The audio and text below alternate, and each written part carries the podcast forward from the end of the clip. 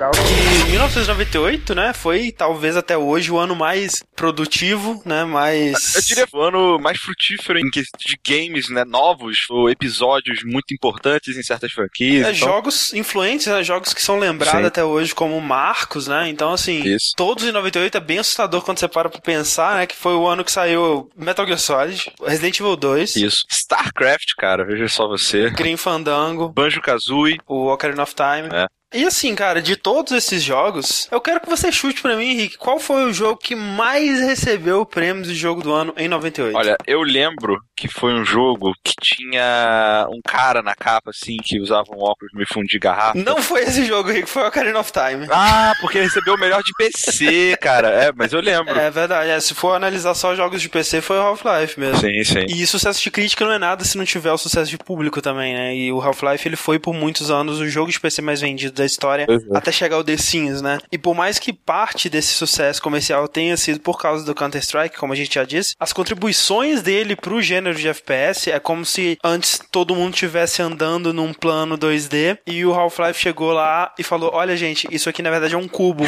e aí todo mundo teve que rever seus conceitos, né, e passar a perceber essa terceira dimensão. E aí você teve, por exemplo, a veterana aí de software recebendo uma lição gigantesca de uma empresa que ninguém tinha ouvido falar. Exato, cara. A Valve. O que é Valve, né, velho? Ninguém sabe que, da Valve. que é Valve, né? E por que que Half-Life merece um mês inteiro aqui no Jogabilidade, né? A gente vai começar a discutir isso mesmo a partir desse podcast. Isso.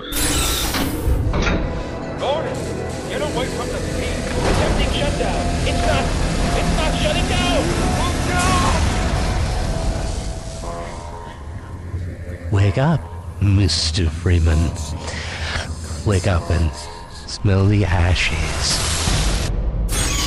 Eu sou o André Campos. Eu sou o Ricardo Dias. E esse é o 22 segundo Dash Podcast no mês de Half-Life do Jogabilidade.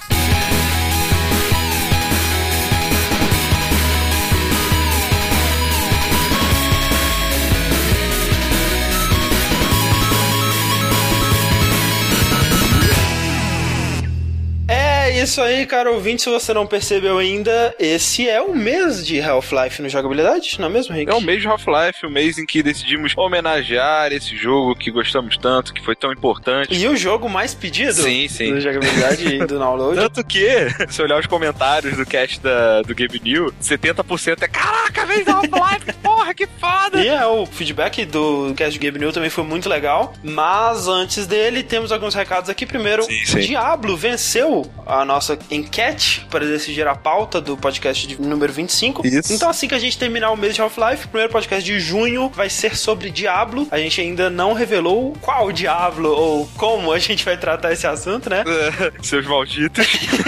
Porra, mais uma franquia gigante pra gente estudar logo depois de uma é, franquia gigante. Essa daí não vai dar pra jogar tudo. Não vai Vamos dar. ver o que a gente faz. Vamos fazer um mês do diabo, né? É. e outro recado, não é relacionado ao mês de Half-Life, nem ao Diablo, nem nada, mas o Gaspar Nolasco fez um desenho muito maneiro, inspirado por o nosso podcast de Cave Story, né, Rick? Sim, sim. Mostrando como nossos ouvintes são talentosos, né, cara? Todos vocês são especiais da maneira oh. que vieram ao mundo. Boa, ruim. Muito maneiro, fez o desenho da Cully, tá aí no post. Valeu, a gente gosta, né, de desenhos. As pessoas não têm mandado muito desenhos. O que tá acontecendo? Esse desenho realmente ficou muito legal. Depois eu até queria saber se eu posso postá-lo na fanpage, né, do Jogabilidade. Sim, sim. E eu achei maneiro também que ele dá uma visão da Curly diferente, né? Porque apesar deles serem robôs no jogo, Cave Story, não, não fica muito claro, né? Maravilha, a gente espera mais desenhos, a gente sabe, olha só, nós sabemos quantos de vocês Verdade. estão nos ouvindo aí, tá? É, sabemos que vocês sabem desenhar. Eu stalkeio todos vocês, cara, todos que comentam, eu vejo lá o e-mail, eu vejo endereço. Endereço, isso aí. Então eu tenho aqui, tá? Maravilha. tá, mas antes dos nossos e-mails, Rick, é hora do quê? Do Jogabilidade Destiny. O que é isso, Fred? De onde você surgiu? Como assim? Olá, pessoas. Tudo bem com vocês? Quem é vivo sempre aparece mesmo, né? De vez em quando. Então o Fred tá aqui hoje pra gravar o Jogabilidade Destiny comigo, na verdade. Sim, perceberam que eu estava online e me chamaram e aqui estou eu. Exatamente, Fred. Então nós vamos sortear o nosso participante dessa semana. Ok. E o sortudo dessa semana é o Rafael Leonardo Martins. Aê, parabéns. O que, que vai acontecer com ele? Em breve você vai ver. Uhum. Primeiro, antes de saber se ele vai ser o nosso sorteado, nós precisamos tentar ligar pra casa dele. Certo. A gente pode pedir pra ele, tipo, gritar coisas humilhantes quando ele atender o telefone valendo prêmio. Eu sempre quis fazer isso. Alô? Alô, Rafael? Ele. Você está participando do Jogabilidade Destiny! Aê! tá de sacanagem. Não tô de sacanagem, não tô. Na verdade, a gente tá assim. Desliga aí, André. faz isso não, faz isso não. Vocês perdem um ouvinte fácil. Ah, não, não faríamos isso jamais. E aí, Rafael, beleza? Beleza, caraca, você viu o número aqui, 0000 alguma coisa, foi, oi, que número é esse? Então, alguém tá tentando contactar interdimensionalmente isso aqui. Ah, não, pois é. A primeira vez que ligaram pra mim pelo Skype também, eu achei super bizarro esse número gigante que aparece. Fred? Ó, oh, eu tava conversando com o charado do Fred. Agora pouco, outro Fred. Olha aí. Ah, é? Então, Rafael, você está habituado com as regras do Jogabilidade Destiny? Sim. Então, para o ouvinte desavisado, vamos summonar o, o Rick que vai dar pra gente um tutorial aqui. No Jogabilidade Destiny, o jogador passará por três desafios. Ele vence se no final tiver marcado pelo menos mil pontos. Para cada desafio, ele escolhe entre quatro categorias de perguntas, com pontuações que correspondem ao nível de dificuldade de cada uma. A categoria de nível 1 chama-se O que, vale 400 pontos e tem perguntas gerais sobre games. Na categoria Como, de nível 2, cabe ao jogador identificar um game pelas dicas ou descrever o jogo que a gente pedir, e pode valer de 300 a 600 pontos, dependendo do número de dicas usadas ou de informações que ele conseguir passar. No nível 3, Quem, as perguntas são sobre personalidade da indústria ou empresas e valem 700 pontos. E para fechar, as perguntas perguntas que valem 800 pontos estão no quarto nível, quando, que testará o conhecimento do jogador sobre datas. Em cada rodada, o jogador poderá pedir uma dica que lhe custará 100 pontos e terá 20 segundos para responder a pergunta. Sua pontuação final será somada aos segundos restantes, multiplicados pelo nível escolhido. Ouviu bem as regras então, Rafael? Sim, sim. Beleza, preparado? Qual a primeira categoria de perguntas que você escolhe? O que, como, quem ou quando? Bora quem? Quem valendo 700 pontos, já é muita coisa. Olha só. Essa semana, diga-se de passagem, as perguntas estão tematizadas em Half-Life, né? Afinal de contas, estamos no mês do Half-Life no jogabilidade. Posso ler então a primeira pergunta? Vai lá, vai lá. Quem foi o primeiro chefe de Gabe Newell? Bill Gates. Bill Gates! Aê, você acertou Muito fácil, bom! Fantástico, então já marcou 757 pontos. Parabéns. Então, olha só, pra fechar, você pode escolher qualquer uma das categorias que acertando já levou, né? Que é como ou quando. Hum, vamos de como. Como, então valendo até 600 pontos, né? Vou te falar o nome de um jogo e você vai ter que me falar o gênero dele, uma das plataformas para que ele foi lançado, a desenvolvedora e o ano em que esse jogo foi lançado, beleza? Beleza. Então é o seguinte, o jogo é Borderlands. Hum, ah, deixa eu ver, Gearbox. Gearbox, ok. É, tira em primeira pessoa. Beleza, Xbox 360, beleza. 2008. Não, 2008 está incorreto, é 2009 Borderlands. Ah, Mas olha só, não importa, porque você marcou 518 pontos, isso já te põe acima dos mil necessários. olha só. Você já levou o nosso prêmio com muita facilidade. Vocês vão dar meu primeiro videogame de Steam. E agora, olha só, você tem direito a mais uma pergunta, você escolhe qual categoria, só pra fechar a pontuação. hum, o quê? Está preparado? A rocha. Qual era a profissão de Gordon Freeman antes de se tornar o herói de toda a humanidade? Eu acho que ele é físico. Um físico! Aê, isso mesmo. Um PhD em física teórica formado pelo MIT, olha só. Ele era o carinha que empurrava o carrinho lá no portal. É verdade. Sim. Na verdade, ele era um mega estagiário, né? Mas tudo bem. Assim, só porque a gente tá falando de Half-Life, é impressionante, é, até mesmo o marketing que a Valve faz, porque a gente não vê o Gordon Freeman. É verdade. Mas, cara, é muito fácil de reconhecer ele como personagem do Half-Life. É, o marketing que eles fazem é muito forte, né? E eu acho que o visual dele também é muito marcante, né? É. Eu boto que no próximo Half-Life fica tipo o óculos dele na frente da tela, assim, ó. Seria maneiro. Mas olha só, então você levou o jogo, eu vou te passar a lista dos gifts de Steam que a gente tem aqui. Tem algum desses que você deseja? Half-Life 2, porque isso é um clássico. Olha Pra- aí, pra- cara. aí. Pra combinar com o cast. No mês do Half-Life, é Half-Life 2, que ótimo, maravilha, então. Tá certo. Cara, parabéns pela vitória, obrigado pela participação. Obrigado a vocês. Você tem alguma sugestão de tema, alguma sugestão pro jogabilidade, alguma coisa assim? Cara, vocês poderiam falar muito sobre desbalanceamento de jogo de luta e como é que as empresas desenvolvem. Ah, interessante. De, de, algum, de algum jogo mais específico ou de forma geral, assim, todos os jogos? Cara, ultimamente o que eu vejo que é o, o mais importante disso, que eu jogo mais também, é o Marvel vs Capcom 3. Ah, é complicado, né? Quanto mais personagem o jogo tem também, mais possibilidade de desbalanceamento, né? Então. Ah, sim. Sim. Beleza, Rafael, valeu mesmo pela participação, velho. Até mais. Falou, André, falou, Fred, falou, Rick. Fiquem com Deus e continuem. Valeu, obrigado, cara. Aê, a gente canta a musiquinha agora, alguma coisa do tipo? A gente poderia cantar, começa aí, Fred. Não. Fred, na verdade que você está para participar do Dash já há algum tempo e sempre acontece alguma coisa que nos impede disso? Sim, é verdade. Já deve ter um mês que a gente está tentando marcar, vai sempre dar errado. Então, Fred, valeu a sua participação aqui. Ok. Então esse foi o nosso jogabilidade, Nick. Onde você estava durante ele? Eu tava no churrasco na casa do meu amigo, bêbado provavelmente. Se a pessoa quiser participar do jogabilidade, basta mandar um e-mail para contato@jogabilidade.de com o seu telefone ou usuário da Skype. Exatamente. E ainda não estamos com falta, né, de gifts no Steam, mas lembrando sempre, né, o Jogabilidade Destiny, exceto uma vez por mês, ele ocorre através das doações de vocês, né, de jogos que vocês doarem para nossa caixinha do Steam. Então, se você tem algum gift que você não vai usar, só não mande Portal 1 que É, todo mundo quer, quem não tem Portal? Pelo amor de Deus. Verdade. E o primeiro e-mail vem do Diego Pereira, também conhecido como Frank Castle, 28 anos, Osasco, São Paulo. Frank Castle que tava participando, né, de todos os streams que eu fiz semana passada. E lembrando, essa semana tem mais, né? Essa semana eu começo a jogar Half-Life 2. Isso. Puta merda, mal posso esperar pra começar. É, vou ver se eu faço stream também algum dia, não sei. O pessoal deve estar cansado de ver vocês anyway, ele fala: Hoje, o Steam é sinônimo de economia. Porém, gostaria de deixar algumas considerações sobre os seus primórdios. Com o overlay do Steam, Shift Tab, já era possível ter uma experiência semelhante à Xbox Live muitos anos antes. Pois enquanto eu jogava Halo, podia conversar por voz com um amigo que estava jogando Max Payne 2, por exemplo. Verdade. É, é, um recurso que eu quase não uso no Steam, cara, mas tá lá, né? Fato. Outro ponto. O Steam foi a transição perfeita entre mídia física e digital, trazendo a mídia híbrida.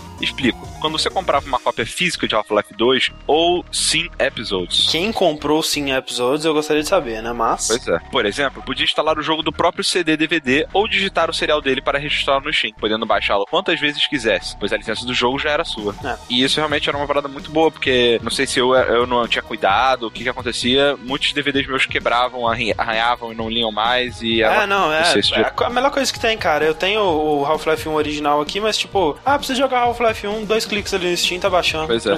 mais prático você levantar sua Ma pegar cara, muito mais prático, cara. Muito mais prático, imagina. Eu tenho hora de box lá em casa, mas eu com certeza vou instalar através do Steam, não tem nem dúvida. No mais, muito legal saber sobre a mentalidade deste gordinho. Enquanto a maioria só quer saber de acumular dinheiro para ostentar e ganhar mais dinheiro, o mostra que é possível direcionar tudo isso para criar algo que lhe agrada, agrada as outras pessoas e de quebra dá uns trocados. Verdade, é, e isso me lembra o update mais recente do Double Fine Adventure, né, que o Tim Schafer tava falando que o pai dele falava para ele que trabalho é você fazer algo que você não gosta para ganhar dinheiro. Uhum. E Gabe, ele tirou o dinheiro e para fazer algo que gosta, né? E, tipo, você não tá nem aí pro dinheiro. É, não, não tá aí nem pro dinheiro também não, né? Mas... Não tá, cara, não tá nem aí pro dinheiro, não tá. Quem tem não tá, né? Pois é, mas é justamente isso. Pois é, bem new. Pra finalizar que ele fala, ansioso pelo podcast sobre Half-Life, espero terem dado um destaque também para as expansões. Um abraço e tenho dito, foi a série de podcast mais aguardada. Maravilha. O próximo e-mail aqui é do nosso amigo Espantalho, 555, Bruno Isidro de Manaus, Amazonas. Ele diz: Primeiro queria falar que me decepcionei um pouco com o cast. Para mim, o programa foi mais sobre a Valve Steam do que o próprio Gabe Newell. Sei que a imagem do gordinho é bem atrelada à empresa, mas pelo jeito como vocês sempre fazem podcast sobre personalidades, eu esperava saber mais sobre o Gabe Newell em si. Pois é, cara, acredite ou não, todas as informações que a gente deu sobre o Gabe Newell são todas as informações que existem sobre o Gabe Newell. Sim. É engraçado porque normalmente, por exemplo, quando a gente fala do Kojima e tal, a gente fala do cara tentando iniciar Isso. a carreira dele, estudando, não sei o que. O Gabe Newell não, cara. Ele era um programador da Microsoft que saiu milionário e resolveu abrir uma empresa de games. É, e ele é bem recluso, né? Ele raramente fala sobre a vida pessoal. Tipo assim, não existe informação nenhuma sobre a família dele, sobre a esposa dele. Ele é um ciborgue, né, velho? Então, não vai saber das coisas e que ele... pra descobrir, por exemplo, o que que ele cursou em Harvard, cara. Foi um, Ele teve um que assim... eu- hackear ali os formandos de Harvard e encontrar a foto do Gabe Newton. Isso porque ele nem é formando, né? É verdade, ele deu dropout, né? Mas ele continua aqui. Sobre a cartilha do empregado, que eu saiba, ela não é oficial, já que a Valve não confirmou a veracidade dela. Até porque esse arquivo foi disponibilizado num fórum. É, eu acredito que ela seja oficial porque as ilustrações que estão lá são do concept artist do Portal 2. É o mesmo traço, é o mesmo estilo de pintura e tudo mais. E ela é completa e detalhada demais pra ser um fake, sabe? Tipo assim, não parece. Normalmente quando alguma coisa é fake assim, tem alguma coisinha ou outra que te dá essa impressão, né? Também a Valve não confirmou, mas também não negou, né? Ah, Então. Cara, e se for fake, parabéns, cara. Parabéns. Aí ele fala, mesmo não tendo 100% de certeza se o manual é real ou não, acho que ninguém duvida que pelo menos alguma das coisas ali tem um pingo de verdade, dado o histórico da Valve, o que já é impressionante. Talvez esteja aí também o certo ceticismo do Bada em relação a como a empresa conseguiria funcionar daquela forma. Voltando um pouco sobre o Gabe Newell, não sei se vocês já leram, mas recomendo muito uma entrevista que ele deu para o site Penny Arcade Report no começo do ano. Pois é, foi a primeira vez que ele apareceu com a barba, né? Isso, isso. É uma entrevista muito interessante mesmo. A gente se baseou um pouquinho nela pra fazer a pauta, assim, e a gente recomenda, tá aí o link. É, se eu não me engano, foi alguma declaração, acho que Penny Arcade Report também, que teve aquelas informações do novo modelo lá que eles estão pensando em adotar no, no Dota. Isso. Então valeu, Bruno, pelo seu e-mail. Temos um comentário aqui, Rick. Comentário do Márcio Neves Machado. Ele fala: Ô Bada, o Steam já não usa o render do Internet Explorer desde 2010, quando lançaram a nova eh, interface. Agora é tudo WebKit. De fato, é meio feio usar uma base HTML para suas telas, mas isso garante uma total flexibilidade em contrapartida, porque para uma loja é essencial. O Origin faz exatamente o mesmo. Ah, o que o Bada tava falando é justamente isso, né? De ser HTML e ele não funcionar offline, né? Mas é, não é mais Internet Explorer. O que é muito assustador que um dia tenha sido, né? Mas. valeu, Márcio, pelo comentário. E o último comentário aqui é o comentário do Zabuzeta. tá de parabéns esse nick. Que ele diz o seguinte: Steam. Saúde. Excelente, ok. Maravilha, muito obrigado. Teve vários joinhas nos comentários. Então vamos lá para o nosso podcast de Half-Life, primeiro podcast sobre Half-Life do nosso mês de Half-Life. Half-Life, Half-Life, Half-Life, Half-Life. Lembrando, obviamente, teremos spoilers sobre Half-Life 1 Sim. e suas expansões, né? Então fica aí o aviso. É, be careful.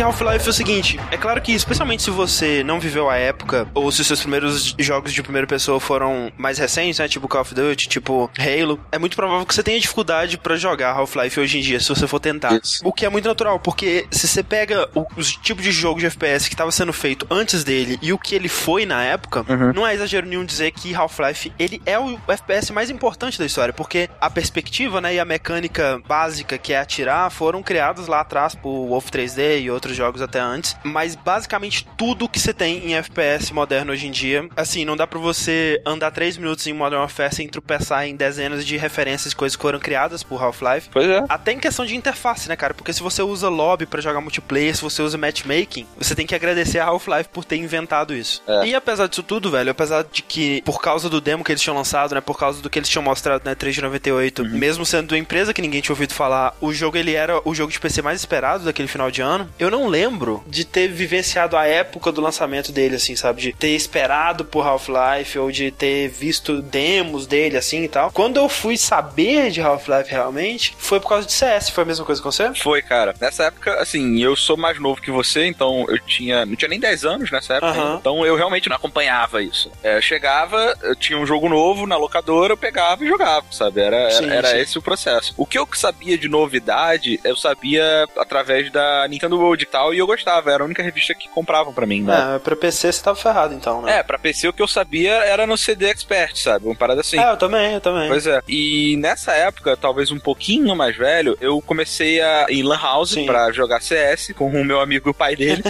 Daí conheci o CS, comecei a gostar mais de FPS e tal. E depois eu fiquei sabendo Half-Life, mas eu mesmo nunca tinha jogado até, sei lá, uns 15 anos, uhum. sabe? Que quando eu joguei, ainda assim, eu não consegui jogar porque eu tive motion sickness absurdo é. nesse jogo. A cara. sua primeira experiência com Half-Life, então, não foi das melhores. Foi uma merda, porque eu não, eu não joguei, eu não joguei. Uhum. Aquela parte inicial que você tá no vagão indo pro laboratório, eu já tava passando mal no final já. Eu peguei a roupa e eu falei, ah, cara, não jogar mais essa merda não, eu desliguei. Ah, não, a minha primeira experiência com Half-Life também foi péssima, mas não pelo motion sickness, mas porque primeiro, quando começava aquela parte mais nos escritórios, né, que você começava a ver as salas assim com cientistas mortos dentro e a parada Isso. tava inundada e eletricidade e o Headcrab pulando caralho a quatro, eu ficava com muito medo daquilo e eu ficava meio perdido, sabe? Porque ele é extremamente linear, mas ele tem uma linearidade que é diferente do que você tá acostumado com FPS normalmente. Sim, né? sim. Ele realmente foi um dos primeiros onde você não simplesmente avança e mata, avança e mata, avança e mata. Você encontra pequenas barreiras e objetivos que você tem que de fato fazer alguma coisa para conseguir progredir. Sim, e apesar dele ser linear, você tem como voltar, né? O jogo inteiro ele é contínuo, né? Ele, ele não, não, tem fases, digamos assim. Exato, você tá indo numa direção e aí o que você tem noção de você entrou na nova área é o loading, né? É. Mas se você voltar, você pode ir voltando até onde você conseguir, né? E você não vai chegar em lugar nenhum, pois porque é. você nunca precisa fazer backtracking, realmente. E que dá loading toda vez que você volta, e é engraçado, porque pois é. às vezes eu entro num corredor, aí dá loading, aí tem um inimigo, eu volto pra fugir dele e dá loading de novo, eu dou pra frente dá loading. Mas é muito importante ele dar essa liberdade de você poder voltar, porque isso fortalece uma das principais filosofias do jogo, que é não quebrar a imersão do jogador. Isso. E é o embrião de uma das coisas mais incríveis do Half-Life 2, que é a sensação de espaço percorrido. Então, assim, tirando uma parte mais pro final que você é capturado e você não vê para onde você foi levado, uhum. toda a distância que você percorre dentro da Black Mesa até chegar no laboratório Lambda e tudo mais, foi você que percorreu, né? E você tem essa sensação de, cara, que eu comecei lá atrás e agora eu tô aqui e fui eu que percorri esse caminho. Né? Isso. Né? E assim, já no assunto de coisas que a Half-Life fez primeiro que outros jogos, ele foi o primeiro FPS em que você não é um militar, você não é um robô, você não é um cara foda com superpoderes, você não é um brucutu genérico. É. Você é o Gordon Freeman. Que aliás é um nome foda. É um nome foda, você sabe de onde que vem? Não. Pois é, por incrível que pareça, ele não é o irmão do Morgan Freeman.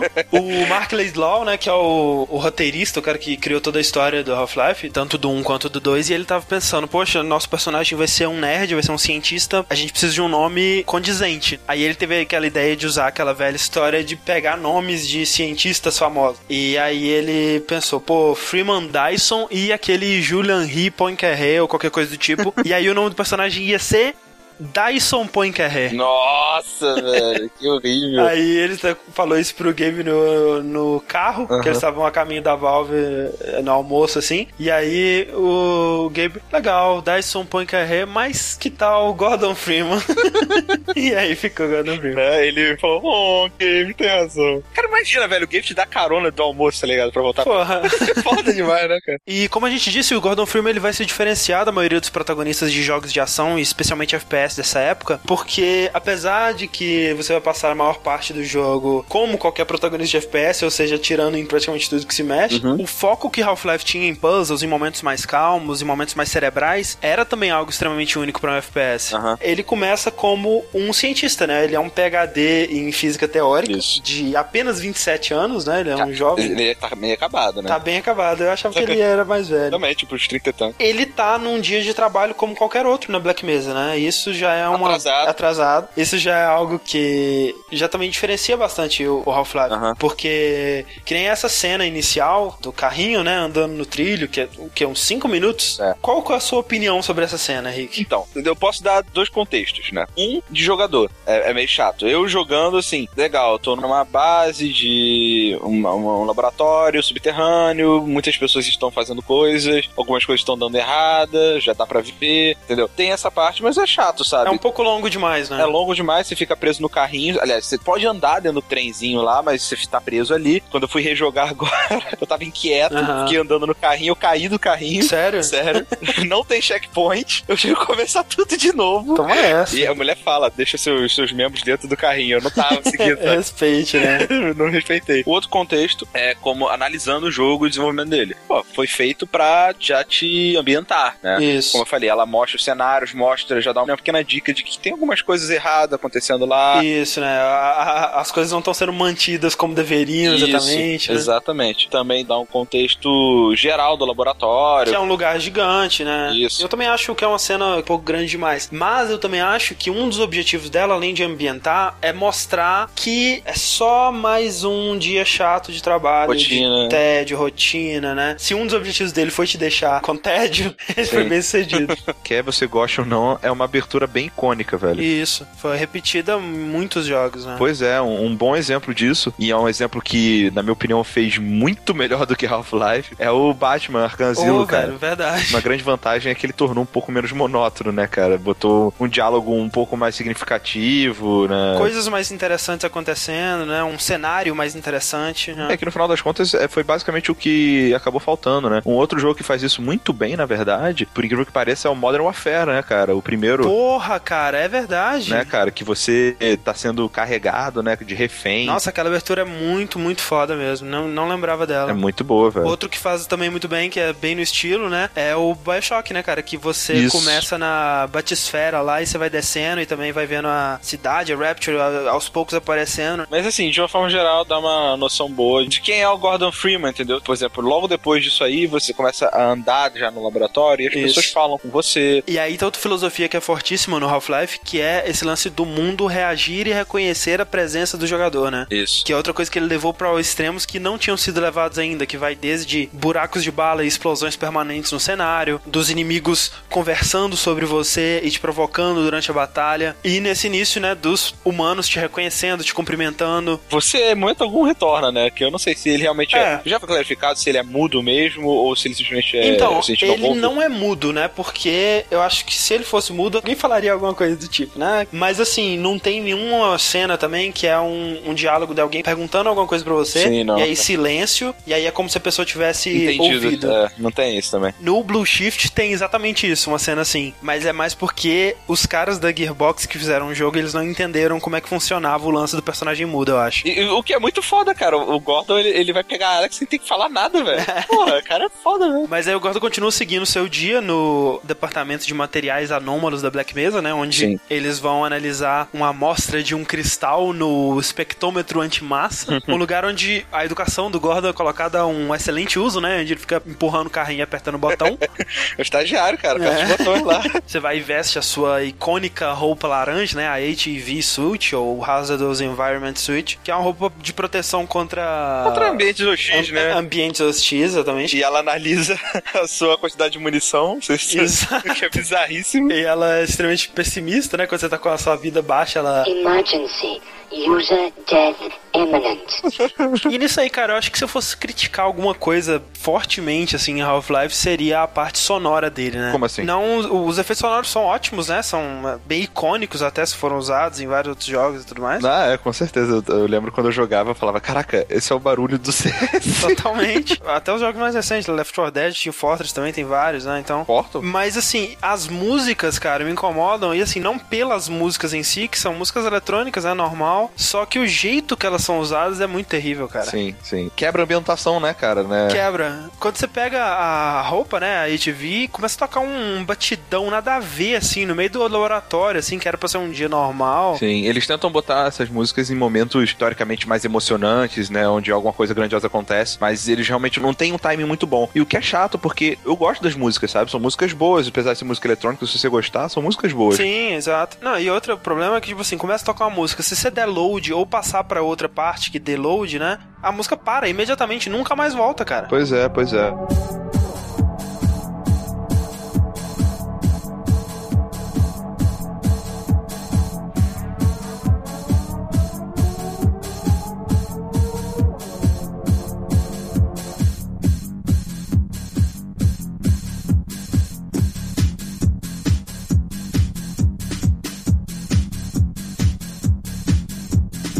Esse lance do Gordon ser um protagonista despreparado foi o responsável por uma das coisas mais icônicas de Half-Life, que é a arma melee que ele acaba pegando, que é o pé de cabra, né? Realmente é a arma de alguém que tava numa situação que não esperava estar, né? É. E a maioria das decisões de design serve meio que pra isso, né? Olha, esse cara é um cientista, esse não é o FPS que você tá preparado, né? Então, até o nome Half-Life, pra quem não sabe, significa meia vida. Sim, normalmente dos metais, né? É, que é o termo científico, né? Para o tempo que o Material. material normalmente radioativo leva pra desintegrar metade da massa. Outra coisa curiosa é que na equação pra calcular a meia-vida, a constante de decaimento é a letra grega lambda, Lambda, lambda, lambda. que tá na HV do Gordon. E no 2 ela acaba virando o símbolo da resistência por causa do Gordon também, então é um símbolo bem ligado com a série, né? E outra parada interessante é que todos os nomes dos jogos relacionados ao Half-Life 1 tiveram algum trocadilho científico, né? Por exemplo, o Opposing Force é da lei de Newton, né? De ação e reação, né? A força que se Força opõe, oposta. né? É, exato. É, toda força possui uma opositora de mesma proporção. Exato, que aí tem o trocadilho sendo que você joga com a força que se opõe ao, ao Gordon Freeman no jogo. No Blue Shift, Blue Shift é uma, uma parada de luz, né? Quando diminui o comprimento de onda da luz, chama Blue Shift. E Blue Shift, o trocadilho é que você é um turno do guarda, né? O, Se veste de azul, né? Então. Episode 2 também tem. É, tem tudo. E o decay, né? Decaimento de material radioativo. Mas você pega sua armadura, tem uma foto bizarra no armário do Gordon, não sei se você reparou, tem uma foto de um bebê. Sim, é, cara. É, aquele- é, o- é foto dele pequeno ou ele é pai? Não sei, eu- nunca mais falam de um filho ou de uma família dele, né? É Então. porque ele não fala, né? E ninguém sabe. Acho que ele é pai, cara. Você andaria com uma foto sua de bebê no teu armário? Cara, ou ele é pai ou ele é um pedófilo, né?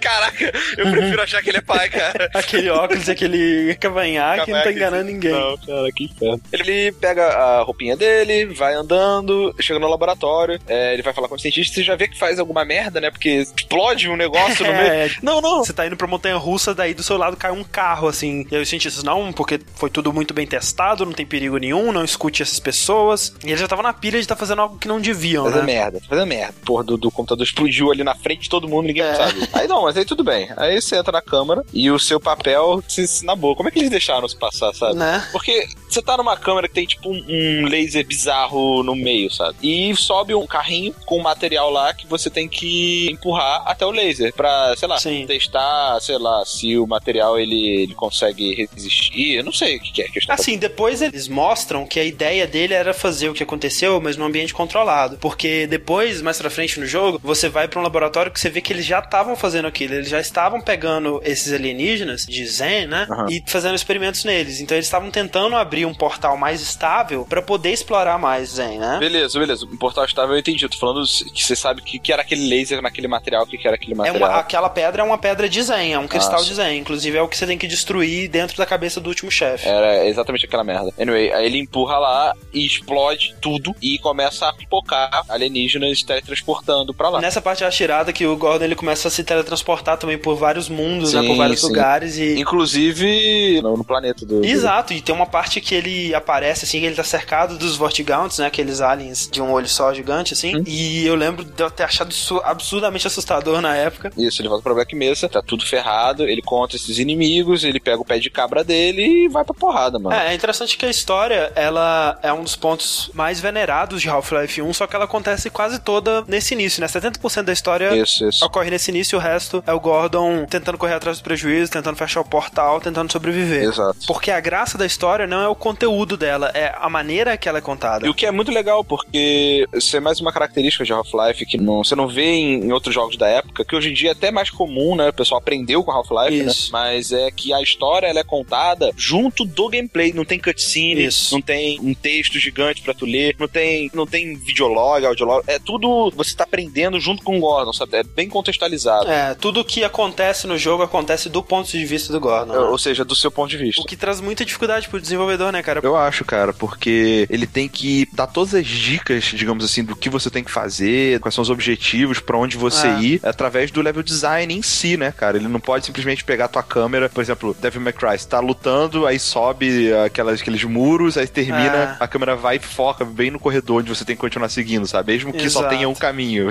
É, isso, né, é, eu acho que a gente pode até discutir melhor no próximo podcast, porque eu acho que Half-Life 2 é um dos jogos que faz isso melhor do que qualquer jogo, de guiar a visão do jogador, né, pra coisas interessantes que estão acontecendo, Sim. pro caminho certo, então a gente fala isso no próximo. Uhum. FPS nessa época, especialmente, né, nesse início das placas 3D, né, Isso. da época do Quake 2, desses jogos assim, a maioria era uma competição de quem fazia os melhores gráficos, né? Isso, Você isso. vê que em 98 mesmo lançou o primeiro Unreal. Sim. E assim, visualmente Half-Life tá a par da maioria dos jogos de 98. Ele até tem algumas coisas que eram até bem novidade pra época, especialmente na parte de animação, né? Que os personagens abriam a boca pra falar, que era muito. Sim, cara. Eu me surpreendi, sabe? Porque É. eu joguei a versão Source, que Uhum. dá um updatezinho no- nos shaders lá, na... Especialmente na água, né? Acho que a maior diferença é a água. Isso, é bem diferente, é, realmente. Teve um, um personagem que ele tava morrendo quando ele falou comigo, que a, a expressão de dor dele e de medo, assim, foi muito boa, cara. É, animação Sabe? facial muito Porra, avançada pra época. Muito avançada pra época. Se for pensar verdade. que 98 é o ano de Metal Gear Solid e Resident Evil 2, né, cara? Pois é. A animação, a expressão nessa época era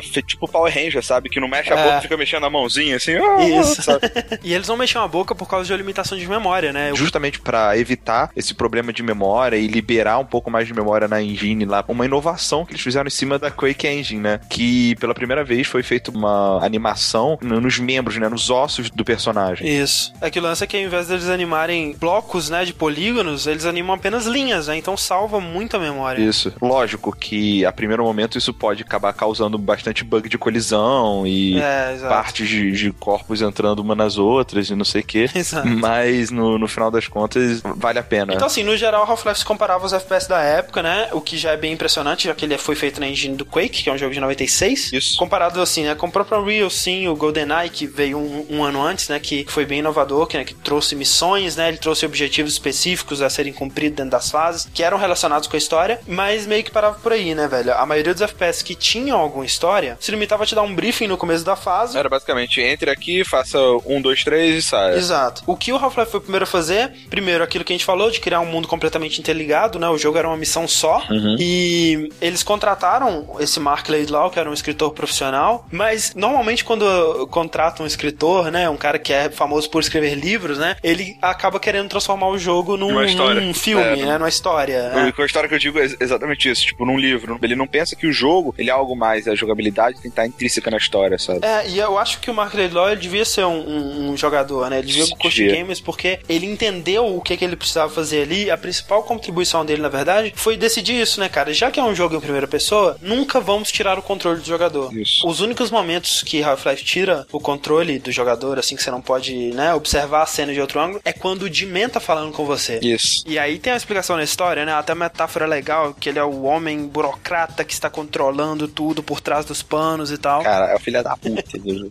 A crítica que eu tenho com a jogabilidade talvez seja a minha crítica de Quake, sabe? Uhum. Não sei se eu tô mal acostumado hoje em dia, ou se na época ninguém percebeu isso, sabe? Mas, tipo, ele parece que ele tá sempre andando num negócio de sabão, sabe? Ele, Aham. ele corre muito, ele escorrega muito, e isso não seria necessariamente um problema se eu não tivesse fall damage. Se você cai de uma alturinha, você toma dano. Muitas vezes eu tenho dificuldade pra entrar na escada, Uhum, sabe? é, a escada é uma cara, merda. Eu, eu odeio escada, velho. Eu odeio escada desse jogo. Tem uma parte que você tá subindo pra ativar um, um gerador de energia pra você poder matar aquele monstro lá com o propulsor do foguete, que tem uma seção de escadas. É, é ruim, porque quando você chega no topo, é como se você fosse reto, sabe? Saísse da escada, você tem um pulinho. Isso. E se você não tiver uma parede ou, ou não tomar cuidado, você cai da escada. Ah, eu sei em que parte Pô, tá cara, é um falando. inferno, velho. É um inferno. Como eu falei, o jogo não tem checkpoint, né? Na época que não tinha isso. Você tinha que estar toda hora salvando. Quando você esquece e morre, você. Porra, tá que pariu, sabe? É, isso é questão de costume. Eu acho que o jogo ele é feito Exato. com a dificuldade baseada em você poder salvar, né? Porque tem umas partes Isso. que, se, se fosse checkpoint, seria muito frustrante, sabe? Pois é. então, realmente, é questão de costume, mas eu concordo. E outra coisa, a velocidade que ele corre, né? É algo muito dessa época também, né? Muito rápido, né? É, uma vez eles calcularam a velocidade que o personagem de Doom ele estaria correndo, se fosse uma pessoa mesmo, ele estaria correndo a tipo 120 km por hora, tá ligado? Então, Pois é, pois é. o Gordon não é tão exagerado assim, mas ele corre muito, Corre muito rápido, rápido. então é, tem isso também. Tem uma parte que tem um monstro gigante te seguindo. Ridículo, sabe? É. não dá sensação de terror nenhum, porque tu corre muito mais do que ele. E é coisa da época, né, cara? Acho que os FPS atualmente são mais lentos, né? É, pô, você vê, Quake era um jogo, cara, absurdo. Os pros de Quake, eles tinham um reflexo, cara, É. sinistro. Deu uma amenizada hoje em dia mesmo. É, o que os nossos ouvintes eles têm que ter em mente se eles decidirem jogar Half-Life é que hoje em dia é um jogo que você joga mais pela curiosidade histórica dele, né? Aham. Ele tem essas convenções antiquadas de jogabilidade, os gráficos são simples. Mas eu te falar que o gráfico de tudo foi o que menos me incomodou. Você diria que Half-Life ele passa no teste do tempo? Eu diria que sim. Tirando esse ponto, cara, ele deslizar bastante, dele ser super rápido, não sei o quê, ele é um jogo bem legal. O o conjunto da obra é muito bom, mas você vai pensando que é um jogo até de 98, sabe? Você tem que dar uma contextualizada. Sim. O problema é que às vezes realmente é, fica no caminho, sabe? Algumas vezes eu pensei em habilitar cheat no jogo para avançar uma parte chata mais rápido. Sim, eu sim. não fiz isso.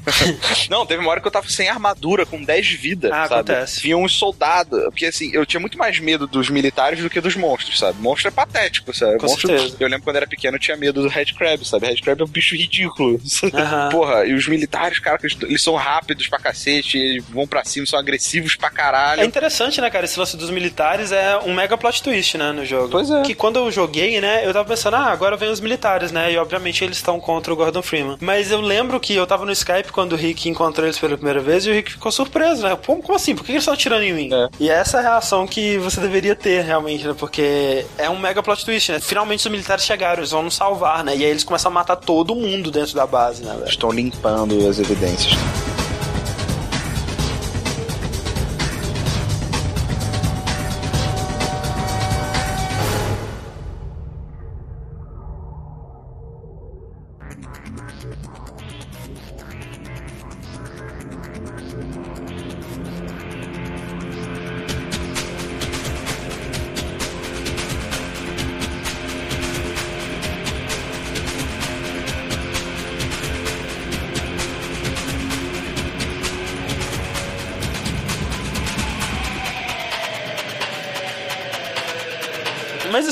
Melhor como que se deu o desenvolvimento, né, de Half-Life, porque estavam lá, né, como a gente disse, Gabe Newell e Mike Harrington fundaram a Valve. FPS era o gênero favorito dos dois, eles viam muito espaço para melhorar esse gênero, né? Eles conseguiram a engine lá com o John Carmack, já tinham uma empresa, que eles precisavam era de funcionários, né, velho? Uhum. Então eles foram basicamente em todos os sites de Quake da internet e começaram a contratar os modders, né, os caras que criavam mapas e, e modificações e skins e coisas do tipo de Quake. Uma filosofia que eles pensam até hoje, cara. Com certeza, continuam fazendo isso. Obviamente eles não vão em fansite e contratam, né? Hoje em dia eles já são assim, né? Vamos contratar uma equipe que criou um mod foda e tal. Mas se você quer trabalhar na Valve, cara, pega um jogo e faz um mod foda dele. É, não, o Gabe fala, olha só, a gente tem uh, requisitos para entrevista, né? Para os cargos que a gente põe no site, mas isso é só para afastar a gente desavisada. Uhum. Se você realmente quiser ser contratado na Valve, crie um jogo, teste esse jogo, receba feedback desse jogo e itere nesse jogo, né? faça modificações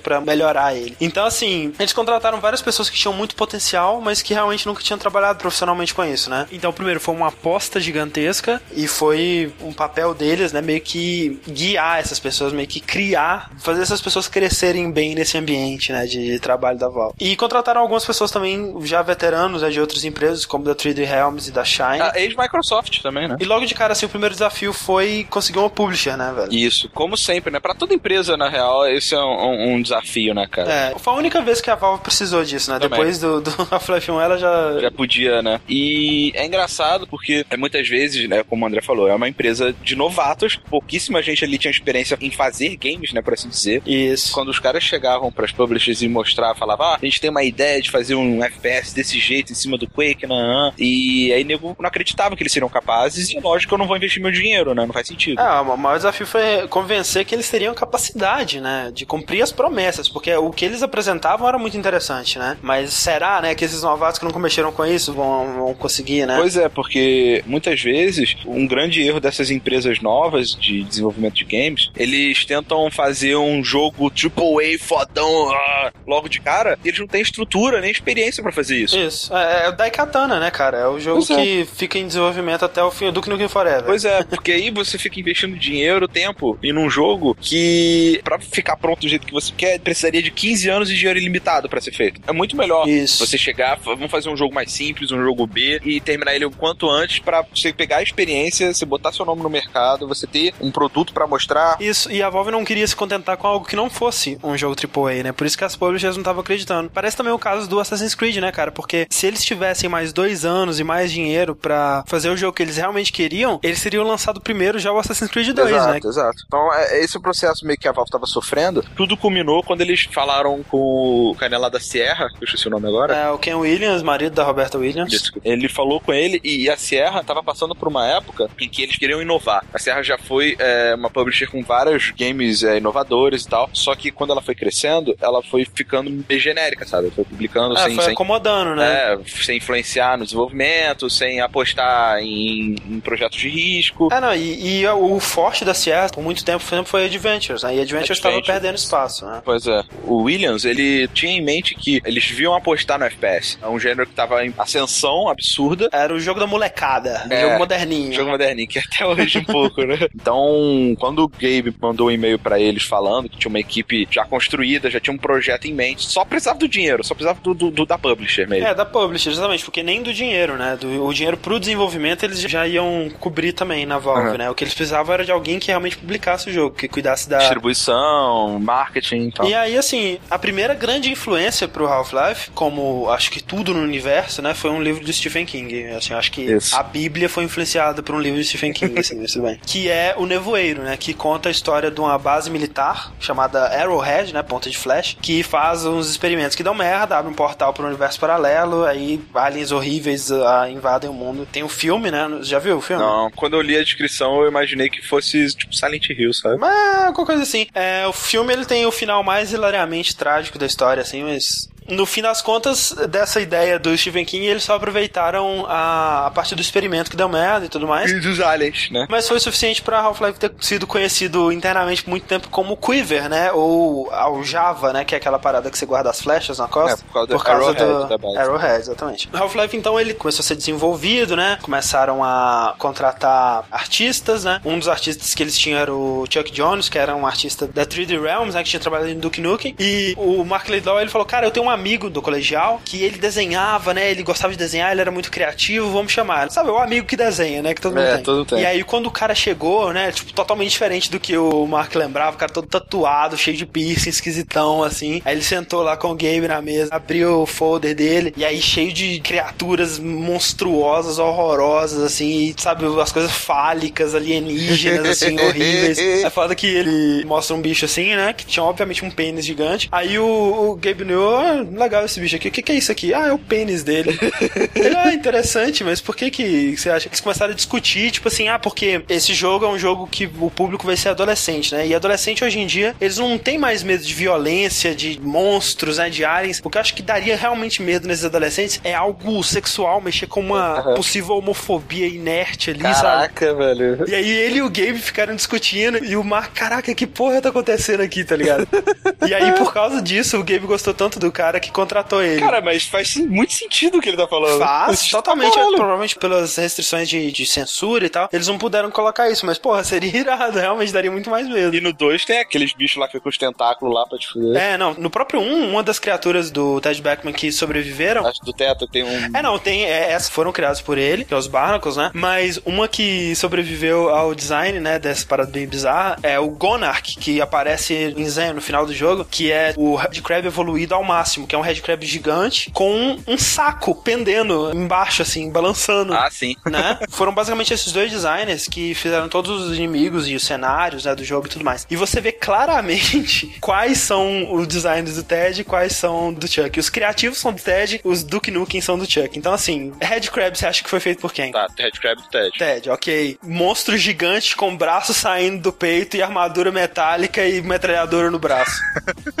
Lógico, né? É foda, cara. É muito óbvio, assim, sabe? São dois designs muito diferentes Sim. dentro do jogo. Eu acho bizarro. Como a gente disse, né, um dos fortes de FPS nessa época era armas, né? Variedade de armas, tipos de armas. O que você achou das armas do, do Half-Life, Rick? Bem básico, né? Eu não achei nada, tipo, comparado, por exemplo, com o Duke Nukem, sabe? Então eu achei o set básico de. É, mas pro final você começa a pegar umas armas mais malucas, né? Aquele, é, aquele né? laser, aquela arma que solta uns bichinhos, né? Mas é, eu gosto muito da Shotgun, eu acho a Shotgun do Half-Life bem legal. Ela é boa, bem precisa pra uma shotgun, sabe? E eu gosto muito da Rocket Launcher também, não porque ela é muito útil, mas o jeito que ela funciona, né? Que você tem que ficar colocando uma mira no alvo, né? E o míssil vai teleguiado pro alvo que você tá mirando. Acho bem criativo, assim. Agora, uma coisa que ele fez primeiro e popularizou e que não foi uma boa ideia foi plataforma em primeira pessoa, né? Se não fosse Half-Life, talvez a gente não tivesse Mirror's Edge ou Metroid Prime. Sim, cara. Como eu falei, se não fosse a jogabilidade acelerada e escorregadia do personagem, seria muito mais prazeroso, né? Uma curiosidade que a gente só consegue ver agora em perspectiva, né? É que E nessa mesma época começou a ser produzido, né, o Duke Nukem Forever, né? Exato, é verdade. Vendo o, o sucesso que foi é, esses puzzles de plataforma em primeira pessoa que o Half-Life introduziu. É, muitos jogos da época começaram a copiar isso. Né? Exatamente, começaram a copiar isso. O problema é que as pessoas acho que não pensavam que ia demorar tanto, né, pra sair do Nukem Forever,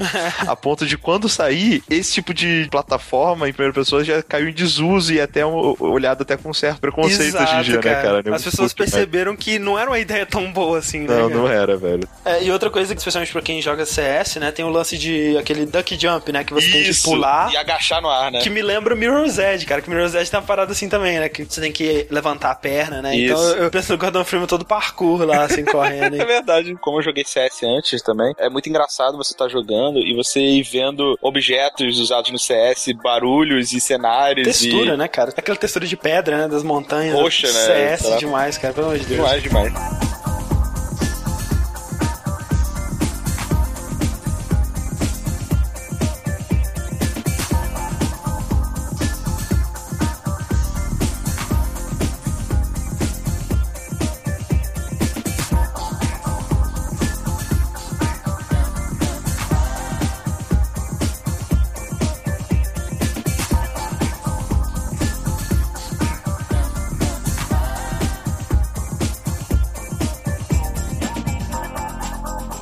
Então, o que você achou do ritmo do jogo, do fluir, da progressão da experiência e tal? Eu achei bem legal, cara. Eu achei que o jogo ele se esforça muito pra estar sempre mudando, digamos assim, o puzzle que você tem que fazer, mudando com o que, que você tá interagindo, qual que é o seu objetivo. Uhum. Tá certo que sempre tem, tipo, a estrutura, digamos assim, você chega numa área nova, você tem alguma coisa que você precisa fazer que muitas vezes você encontra logo de cara, Uhum. mas você tem que se desvencilhar um pouco do caminho pra ativar uma coisa no lugar, ativar outra coisa no lugar e prosseguir. Ah, visto essa parte dos tentáculos, né, que é bem isso, você contra o tentáculo, que é o problema ali, né? Isso. E mais uma vez é muito interessante como que ele te passa toda a informação que você precisa sem falar uma palavra, né? Ele te passa toda essa informação através do level design. Aham. Você vê os botões apagados, você vê dois tubos coloridos saindo da sala que você tá, então você vai seguindo esses tubos, né, pra ver onde eles vão dar. Isso. E isso começa com aquilo que a gente falou no cast passado, que são os cabais, né? Até essa época, quem cuidava do level design do jogo era o programador que fazia a fase, né? Eles não tinham um grande trabalho no level design. Isso causava muitas vezes você ficar perdido, né, cara? Eu lembro que eu era menor, eu ficava perdido direto no Doom, cara. Eu, É, do, pois é. do Ken Nukem e tal, era, era muito ruim. Muito confuso as fases. Bem confuso. Com esse estilo que a gente até falou no último cast, de fazer os cabais, né? Que foi começado a, a ser atacado, digamos assim, essa questão do level design. Principalmente Exato, programadores não estão nem aí pro design, né? Então, como nos cabais era um grupo de pessoas de várias áreas, né? que estavam interessadas em todo o processo da criação daquela fase, aí a coisa era diferente. E é interessante, né, que a fase em questão era um puzzle de várias etapas, numa época em que puzzle em FPS era basicamente, olha, você vai ter que matar é, essa horda de inimigos pra pegar a chave e abrir a porta. E não tem nenhum puzzle com chave, assim, no máximo você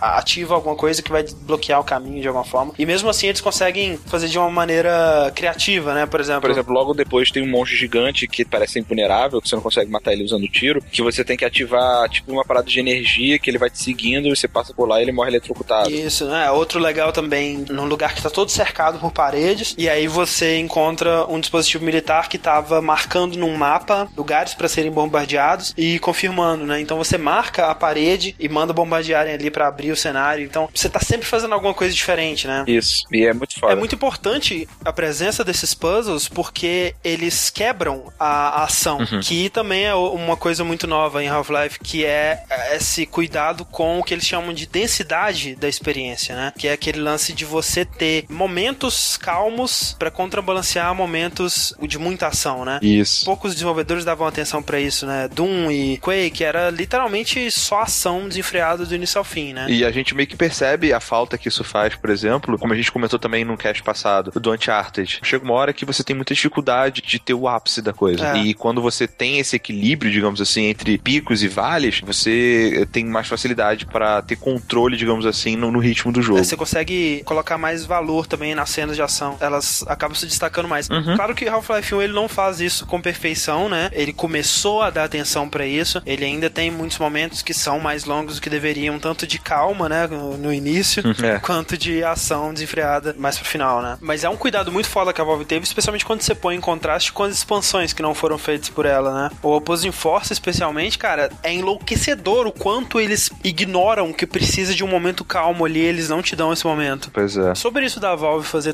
tanta coisa certa de primeiro, tem uma coisa que a gente não falou ainda que é muito importante, que eu acho que o que definiu Half-Life como ele é, como a gente conhece ele, é que em 1997, quando ele estava pronto para ser lançado, né, em novembro de 1997, o Gabe e sua equipe se reuniu e falou: "Olha, a gente pode lançar esse jogo, vai ser um jogo legal, mas não vai ser o jogo que a gente quer". Acho que a melhor coisa que poderia ter acontecido com Half-Life foi isso, porque Sim. isso foi feito em novembro de 97, eles lançaram em novembro de 98. E aí você pensa, ah, puderam polir o jogo mais, né, e tal. Mas não, cara, eles literalmente deixaram só a base, a engine Gold Source, né, que eles tinham modificado do Quake, texturas e arte e tal. E o resto eles refizeram do zero. Que é muito bizarro. É assustador, imagina, você tá trabalhando no jogo, pronto pra lançar, cara, vamos refazer, começar de novo. Tem que ter muito culhão. Durante o processo de produzir Half-Life, eles se encontraram, né, cara? Eles descobriram o que, que eles podiam fazer pra realmente se destacar ali. E em qualquer empresa, como a gente disse, seria um Assassin's Creed. Um, um jogo com boas ideias, que você consegue ver o potencial, mas que falta muito pra ser o Assassin's Creed 2 ainda. E por causa do dinheiro do Gabe, eles puderam se dar ao luxo de recomeçar, né? Pois é, porque se você chegar pra Sierra, se ela tivesse pagando, custeando o desenvolvimento, ela ia falar, "Pff,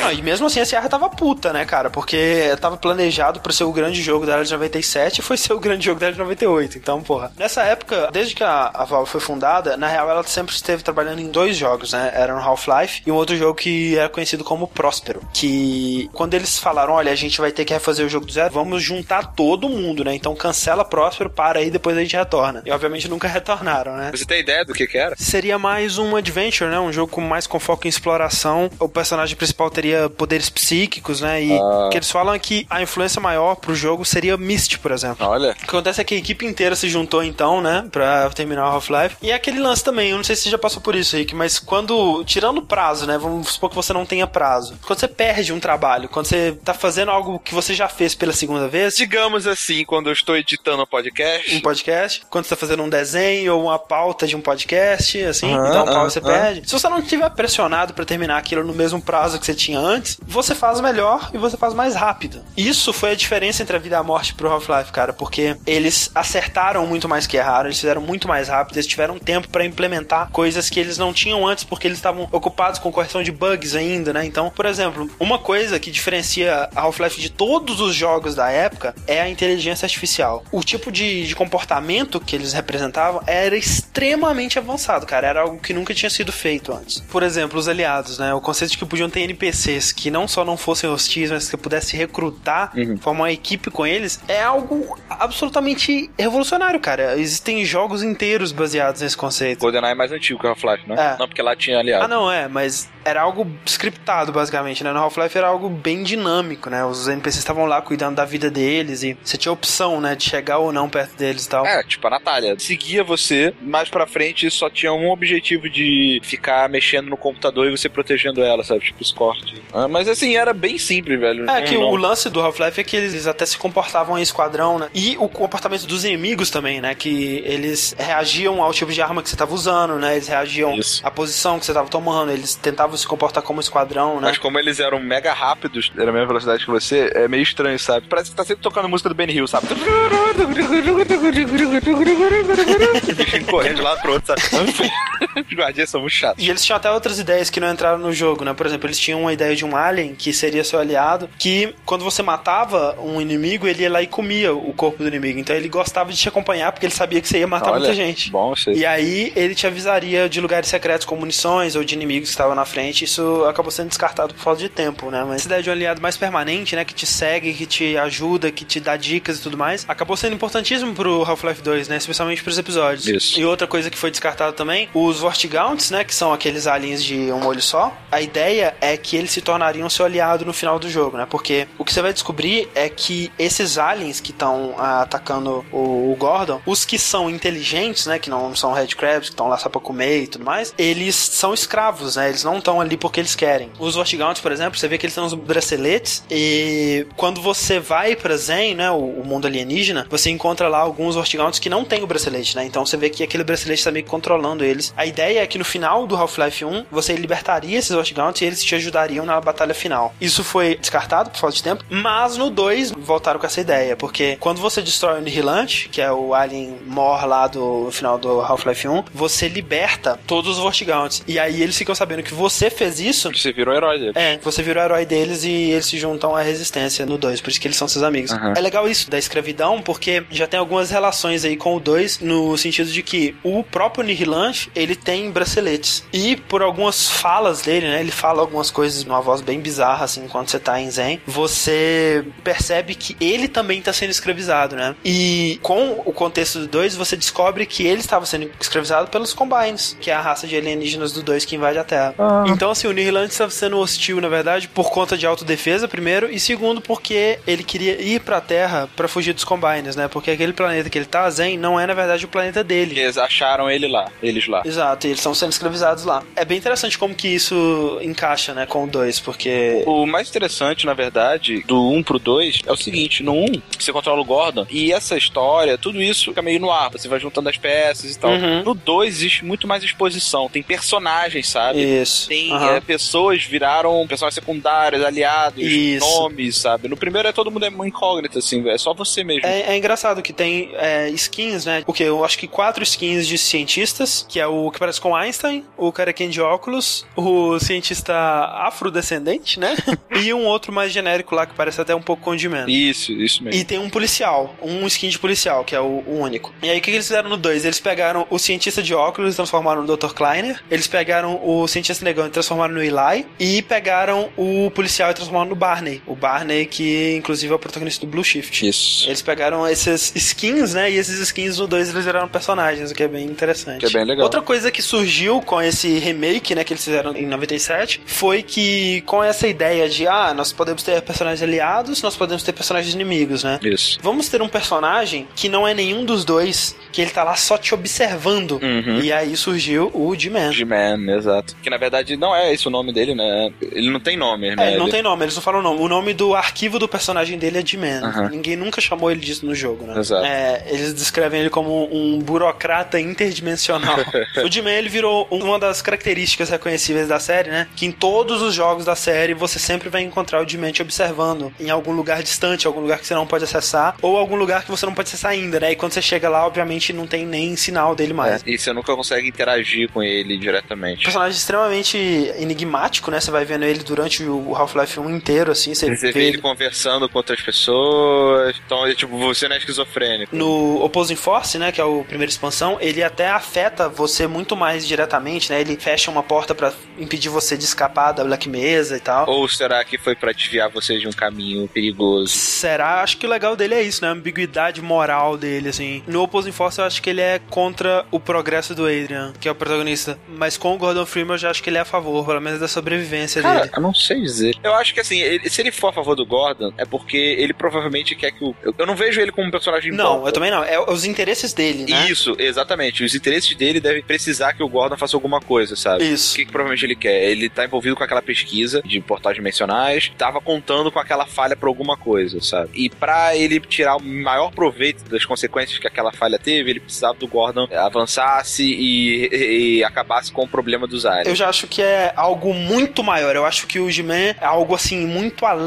da Black Mesa, sabe? A Black Mesa pra ele é apenas um peão ali. No... Sim, eu acho que a relação dele é com seres internacionais, é com os combines. É, tá? exatamente. Eu também acho. E eu acho que assim, é, continuando a história do jogo, é basicamente o seguinte: você vai tentando, né, impedir a invasão, tentando fechar o portal. Você descobre que tem uma criatura muito poderosa do outro lado, né, no mundo de Zen, e você tem que ir lá pra destruir, que é o Nihilante. Aí você vai pra lá, a parte de Zen é insuportável, pelo amor de Deus. Mas enfim, você destrói o Nihilante, que também é um filho da puta, e você O, zera, né? O Nihilante é o Combine. Não, o Ou Nihilante é também um escravo dos Combines. Inclusive, o Nihilante ele parece muito com os humanos depois que eles são tratados pelos Combines no Half-Life 2. Você fica tacando granada na cabeça dele, né? É, você tem que pular e atirar na- dentro da cabeça dele. A, a Black Mesa é destruída, né? Ela é bombardeada, depois você vê isso nas expansões. E tudo que aconteceu lá é apagado, né? Com exceção do Gordon. Com exceção do Gordon. E, assim, outras pessoas que sobrevivem, né? O Eli, a Alex e o Dr. Kleiner, o Wallace Breen, né? Que é era o administrador da Black Mesa. Inclusive, é engraçado porque, assim, no Half-Life 1, quando eles falam do administrador, eles estão se referindo Hum, ao D-Man. Não, não é esse cara. Não ao Wallace, só que no 2 eles mudaram, sabe? Eles, eles começaram a, a tratar como se o administrador fosse o Wallace que tivesse em negociação com o D-Man. Porque o que eles dizem é que o D-Man traz pra Black Mesa essa amostra específica do cristal de Zen, que é a que causa toda a porra. Todo, todo problema. Exato. Quando você zera, quando você mata o Nihilante, o D-Man aparece pra você e fala diretamente com o Gordon. E aí ele explica, né, que ele tá bem impressionado com o que você fez e ele gosta de pessoas que sobrevivem a situações extremas porque faz ele se lembrar dele mesmo quando ele era jovem. e ele e os empregadores do, do D-Man querem contratar os serviços do Gordon. E aí ele te dá duas escolhas: aceitar ser contratado ou ir embora. Quando você vai embora, ele te dropa numa sala cheia de inimigos horríveis e você morre horrivelmente. Ah, que bom, hein? E aí você aceita ser contratado, obviamente. Pra que você não sabe? Por que você não sabe? Quando começa Half-Life 2, você descobre que você ficou em estasis por, tipo, 20 anos, né? Uma parada seja, a Alex era, era novinha, né? Exato, ela era um bebê, talvez, né? O D-Man, o que eu acho que ele fez é o seguinte: ele precisava de alguém que fosse carismático, competente e forte o suficiente pra liderar uma raça de seres que se voltasse contra os Combines e derrotassem o Império dos Combines. Esse era o plano dele desde o início do Half-Life 1. Obviamente, né? A Valve não sabia disso quando ela fez Half-Life 1. Mas a minha ideia é que o D-Man, criando a Resonance Cascade lá, né? O evento que trouxe os aliens pra Terra, possibilitou que os Combines também invadissem a Terra, né? Ela criou esse, esse caminho entre a Terra e Zen, pelo qual os Combines invadiram a Terra depois do final do Half-Life 1. Teve a Guerra de 7 Horas, onde a humanidade se rendeu em 7 horas pros Combines. Por quê? Para que dali a 20 anos ele soltasse o Gordon de novo na situação ideal. Como ele fala no começo do Half-Life 2, ele fala: a pessoa certa no lugar errado pode fazer toda a diferença do mundo. Então ele tá te soltando nessa situação, nessa distopia. Aham, pra você se tornar um, um líder revolucionário. E livrar todo o universo dos Combines, que é um grande império. Então, eu acho que, assim, né, no fim das contas, os interesses do G-Man são os interesses da humanidade. né? Entendi. Porque, cara, é um fucking gamble, sabe? Exato. Você tá apostando pra caralho no Gordon, É. sabe? Como assim? Eu, eu não faria isso, mas eu acho que ele deve ganhar dos dois jeitos, sabe? Ele deve ter feito algum trato com os Combines de alguma forma pra possibilitar a invasão. É, eu não sei, eu imagino que ah, os empregadores do G-Man, ou seja lá quem for que ele responde, Acho que são os Combines. eu não, eu acho que são inimigos dos Combines. Por que você acha isso? Porque o G-Man tá tramando pelo fim dos Combines. Ele pode muito bem estar possibilitando os Combines invadirem a Terra, tanto que ele tramou a- o efeito Cascade lá pra dar todos aqueles problemas, né, pra, iniciar. E com isso ele ganha a primeira parte com os Combines, mas Sim. ele pode de repente ter uma parte ruim da barganha que pra ele se livrar ele precisa do Gordon. Então ele tá querendo ter vitória dos dois lados. Eu imagino que foi o, o long con, né? Aquele plano que você planeja com as consequências futuras já em vista, né? Um Isso. plano a longo prazo. Eu imagino que desde o início o, o objetivo dele de trazer os Combines pra Terra não foi pra beneficiar os Combines. Eu imagino que ele já estava pensando em colocar o Gordon lá ou colocar quem se destacasse, né? Tanto é que ele também estava observando o Adrian Shepard, que é o protagonista do Opposing Force, e no final ele captura o Adrian Shepard, mas não contrata ele. Talvez como uma alternativa ao Gordon, né? Mas tem a teoria também de que o Jimmy é o Gordon do futuro, né, cara? Ah, é. Se bem que parece, já, já viu as comparações? Parece, já vi. É, eu acho que eles soltaram essas dicas aí pro pessoal realmente ficar matutando, mas seria uma explicação tão chata, né, cara? Seria tão bobo. Acho que não também, cara. Não faria muito sentido, eu acho.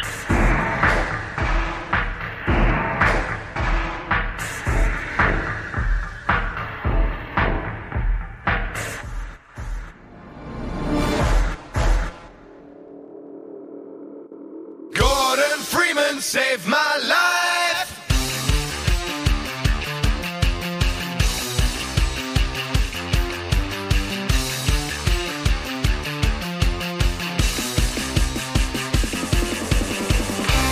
Considerações finais, então, Rick? Sim, Half-Life é um jogo muito bom. Pessoas devem tentar jogar, sempre tendo em mente, né, a... quando que ele foi feito, esses problemas de jogabilidade e tal, é meio complicado de você a- aturar isso, digamos assim, hoje em dia. Pois é, como a gente já disse, né, cara, eu acho que você precisa estar disposto a analisar ele como um pedaço da história dos games, né? Mas assim, eu acho que o que ele faz muito bem, e faz melhor que muitos jogos até hoje, primeiro, essa imersão, né? Ele faz muito bem o uso das cutscenes que acontecem em volta do personagem, né? Aquela cena do cientista sendo agarrado pelo tentáculo, né? Que que dá um susto do caralho, Isso, é muito foda. E Essa coisa de ambientação que, porra, Bioshock, né, cara? Pelo amor de Deus, é, aprendeu com Half-Life absurdamente. Bioshock aprendeu muita coisa com Half-Life, inclusive a linearidade, controle do personagem. Exato. Um cara que tira o controle do. É, você vê, né? Você vai comparar Call of Duty, né, cara? Esse lance de, de você ter esses eventos scriptados, né? Você tá andando e acontece uma explosão gigante, né? E aí o personagem cai no chão, e o lance de você esquadrão, né? Cara, tudo isso é Half-Life, né, velho? Impressionante. E além disso, eu acho que o fluir do jogo, né? A densidade da experiência, se não o ideal, é bem homogênea, né? Sim. Algo que as expansões não conseguem fazer. São três, né? Duas pra PC e uma pra PlayStation 2. Elas foram desenvolvidas pela Gearbox, né? A empresa do Range Pitchford, que hoje em dia faz Borderlands, faz do Nukem Forever, né? E foram os primeiros jogos que eles fizeram. O Opposing Force, como a gente disse, você joga com Adrian Shepard, que é um dos militares que tá invadindo a, a base. No Blue Shift você joga com o Barney Calhoun, que é o, o amigo do Gordon na Black Mesa, que você encontra no 2, é o cara que te salva e que te dá o pé de cabra. E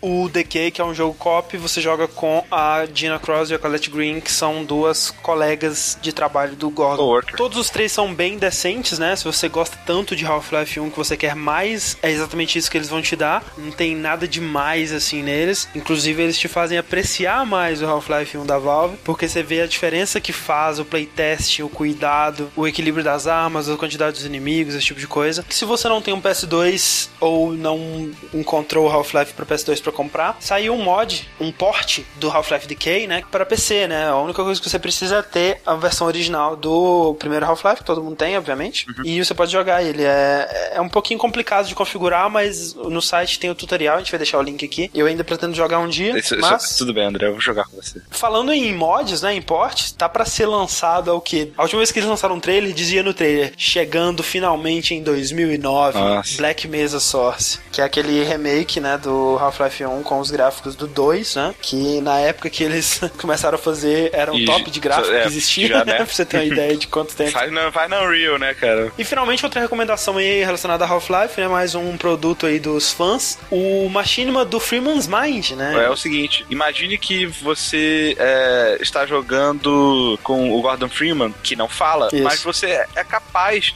de ouvir os pensamentos É, dele. os monólogos internos do Gordon Freeman. Exato, então esse é o Freeman's Mind. Já que é um personagem que não fala, um fã foi lá e fez ele falar, por assim dizer. É muito bom, cara. Tanto o cara que tá fazendo a voz, ele é muito bom, assim, pra passar. Tipo assim, o quanto o Gordon Freeman tá puto com aquela situação, sabe? Sim. E é legal que, assim, ele não tá simplesmente jogando o jogo, né? Ele tá interpretando com o personagem, né? Ele tá fazendo um roleplay. Então, assim, o Gordon Freeman, ele aparentemente ele tem nervo de pisar no sangue. Então, sempre que tem sangue no chão, ele vai dar a volta. Não pise no sangue, não pise no sangue.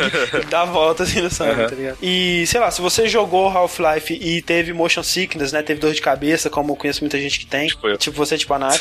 é um jeito de você curtir o jogo, de você ver o que que tem e, e rir pra caramba também. É muito foda. And that's it for today's podcast. Então esse foi o nosso podcast sobre Half-Life 1 e suas expansões, né? As expansões não tem muita coisa pra falar mesmo, mais do mesmo. Eu recomendo as expansões pra você ver os eventos do Half-Life 1 de outro ponto de vista, né? Muitas vezes você encontra o Gordon Freeman, passa por outros lugares que você só viu com o Gordon Freeman e não acessou, né? Por exemplo, você vai por muitos daqueles cenários que o trem dele passa na, na abertura do jogo. A hora que o Gordon Freeman pula no portal presente, você tá entrando naquela sala com o Adrian Shepard, complementa bastante a história. Mas então é isso. Mandem pra gente seus comentários, né? Se você consegue apreciar Half-Life 1 hoje em dia, se você tem dificuldade, se você tem motion sickness, dor de cabeça, se você vomita enquanto você está jogando Half-Life 1. Procure um médico, né?